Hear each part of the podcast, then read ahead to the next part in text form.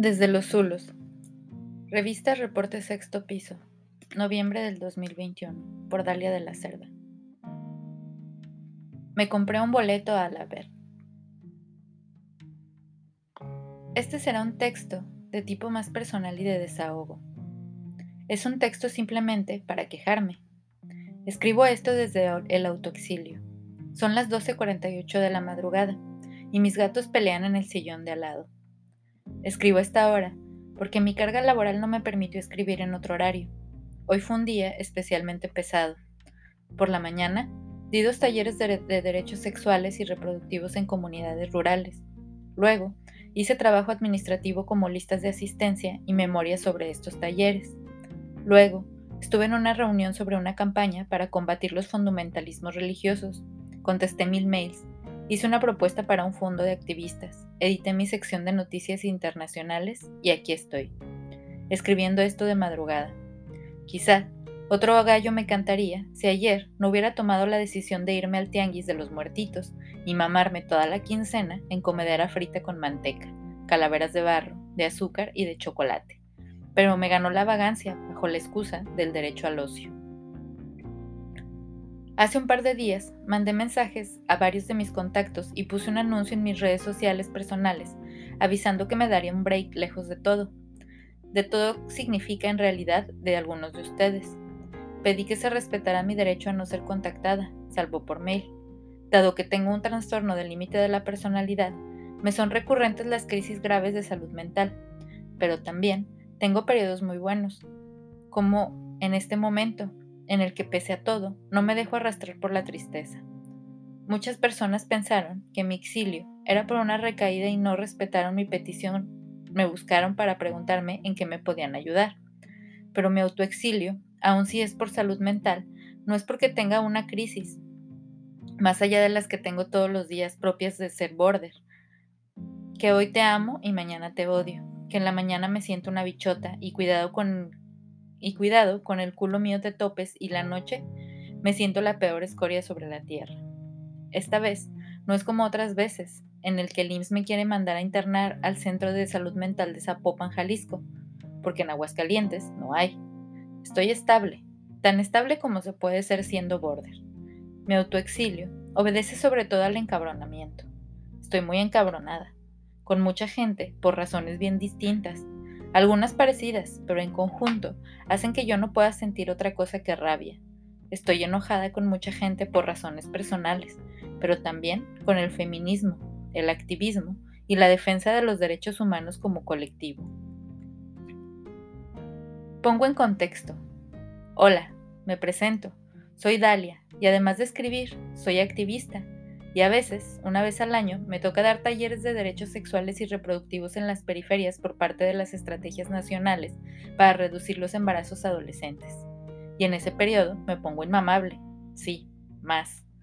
Los talleres, los talleres me ponen especialmente intolerante, al grado de que prefiero tener contacto cero con la gente porque me siento incapaz de escucharlo, sin que se me descontrole el border y decir, tus problemas son puras perras mamadas.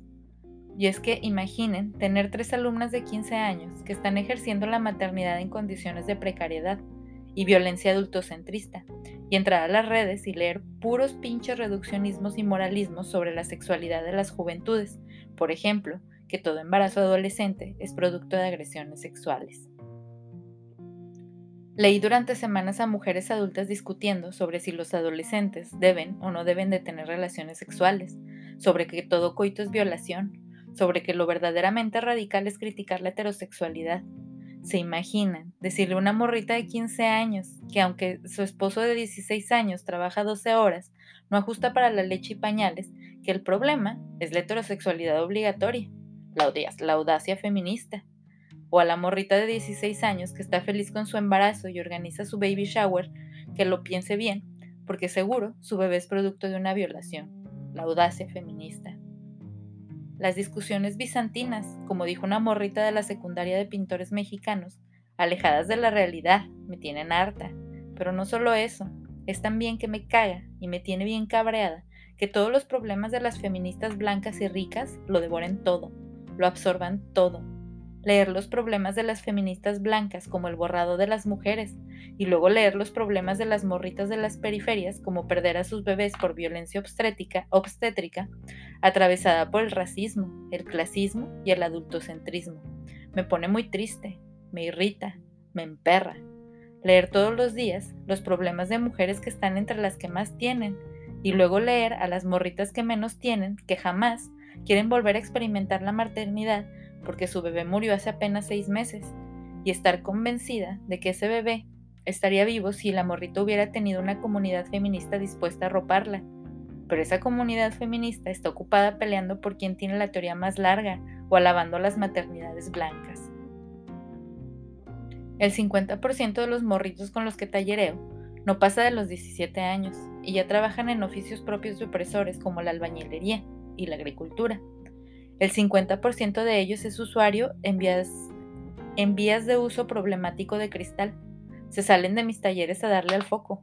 Me piden que les lleve talleres de barbería y tatuajes porque quieren aprender otros oficios, para no aburrirse o no estar pensando en las drogas. Nos piden condones porque en el centro de salud los servicios amigables no son amigables, son amigables pero con sus papás y les cuentan que sus hijos fueron a solicitar consultoría. Las morritas piden escuela para padres porque ven como un factor de riesgo del embarazo adolescente el maltrato que reciben. Luego, entro a redes y veo a los pueblos woks sentirse que están cambiando el mundo a tuitazos y siento la cara caliente de coraje.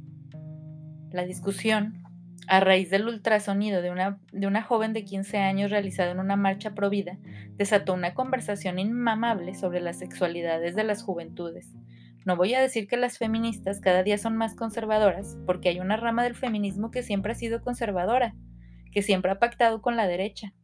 Leí decenas de comentarios de feministas conservadoras que están tan lejos de la realidad, se nota, en serio, se nota, que no solo tienen sus cabezas metidas en el culo, sino que solamente son feministas a nivel enunciativo, como performance, como identidad, porque basta andar a una secundaria de la periferia y hablar de sexualidades para darte cuenta de que los y las jóvenes cogen, nos guste o no, y que lo hacen en condiciones muchas veces de poca seguridad, porque en lugar de compartir conocimientos sobre cómo reducir riesgos y daños, hay feministas que dicen, ¿alguien puede pensar en la heterosexualidad obligatoria? Sí, sí, ya te vimos.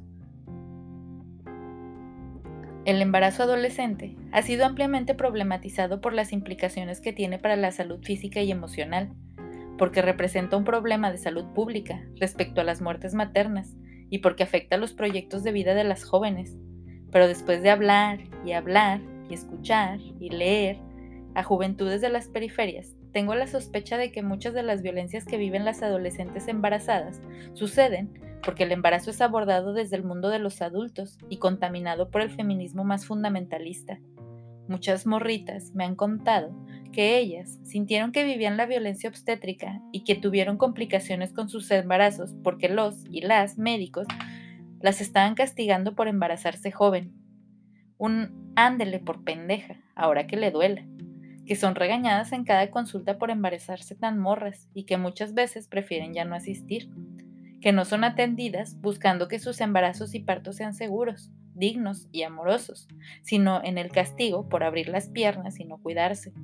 Esto sucede en mujeres adultas, pero en las mujeres hay un triple castigo, por ser jóvenes, por ser precarizadas y por ser mujeres.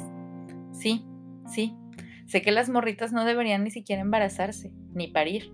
Sí, de hecho, mi compromiso con la justicia reproductiva incluye reducir los embarazos no planificados y no deseados por contextos de violencia, inequidad o falta de acceso a los derechos. Pero, a diferencia de muchas feministas, yo no vivo en una burbuja feminista. Yo vivo en una realidad material donde las adolescentes se embarazan, por X, por Y, pero se embarazan. Y si deciden llevar a término ese embarazo, viven un chingo de violencias porque el embarazo adolescente es problematizado desde, desde el estigma, desde el pendejeo. Los talleres que, que doy están enfocados a reducir los embarazos adolescentes y aunque cada vez los temas institucionales son más innovadores, siguen, desde mi juicio, pensados desde el adultocentrismo, empezando por el hecho en que problematizan el embarazo adolescente desde una perspectiva estigmatizante. Cada grupo con el que trabajo Es cada grupo en el que tengo que modificar los contenidos, incluyendo los contenidos que tenemos en Morras Help Morras para nuestros talleres, porque siempre tengo adolescentes que ya son madres o están por serlo, y problematizar el embarazo adolescente así nomás las hace sentirse abyectas. En Morras Help Morras asumimos que el embarazo adolescente es algo que sucede y que seguirá sucediendo, porque hablar solo de condones y prevención no sirve. Entonces, basándonos en, los que, en lo que los y las morritos con los que trabajamos nos dicen, hablamos de embarazo no, no planificado en adolescentes, y este puede ser no deseado o deseado. Es un hecho que la gran mayoría de embarazos en adolescentes no son planificados, pero incluir la palabra como no planificados o no deseados reduce el estigma para las y los jóvenes que ya son padres. Les hablamos de cómo prevenir embarazos no planificados y de las implicaciones que puede tener para su proyecto de vida atravesar por uno. Les decimos las opciones que tienen para un embarazo no deseado, es decir, el aborto, pero también les hablamos de sus derechos a la hora de gestar, parir y maternar. Cada morrita y cada morrito saben cómo prevenir un embarazo no planificado, qué hacer en caso de, embarazo no deseado y cuáles son sus derechos a la hora de decidir llevar a término, parir y maternar. También hablamos de reducción de riesgos ante las infecciones de transmisión sexual, de las infecciones de transmisión sexual desde una perspectiva amorosa. Les damos información para que sepan cómo prevenir, pero también para que en caso de vivir con una infección de transmisión sexual elijan tratamiento médico y acompañamiento desde el amor, la ternura y la empatía, y que sepan cómo acompañar desde el amor, la ternura y la empatía. Suena un trabajo hermoso, y lo es, pero las condiciones en las que damos esos talleres, las condiciones de las y los adolescentes con los que trabajamos no lo son. Son juventudes que sobreviven al rezago educativo, a la precariedad, al uso de problemático del cristal, al abuso por parte de sus padres, a la violencia, a la criminalidad, y hablar de prevención, reducción de daños, amor, empatía, no es suficiente. Sé que no soy la única que regresa a casa a llorar, llena de desesperanza porque son jóvenes con todo en su contra, porque su realidad no se va a modificar con las buenas intenciones de unas cuantas, porque a la mayoría de las que se dicen feministas no les interesan las mujeres, les interesa que su drama personal sea político, llorar y que otras les sequen las lágrimas, demostrar que sí están oprimidas para ganar en las Olimpiadas de la opresión, pero en otras mujeres.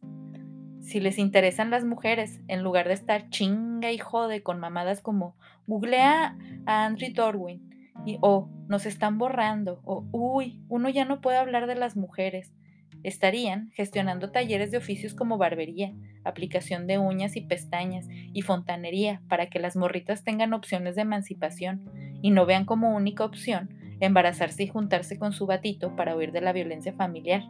Gestionar ludotecas para que los cuidados recaigan en la comunidad, no en las morritas y morritos.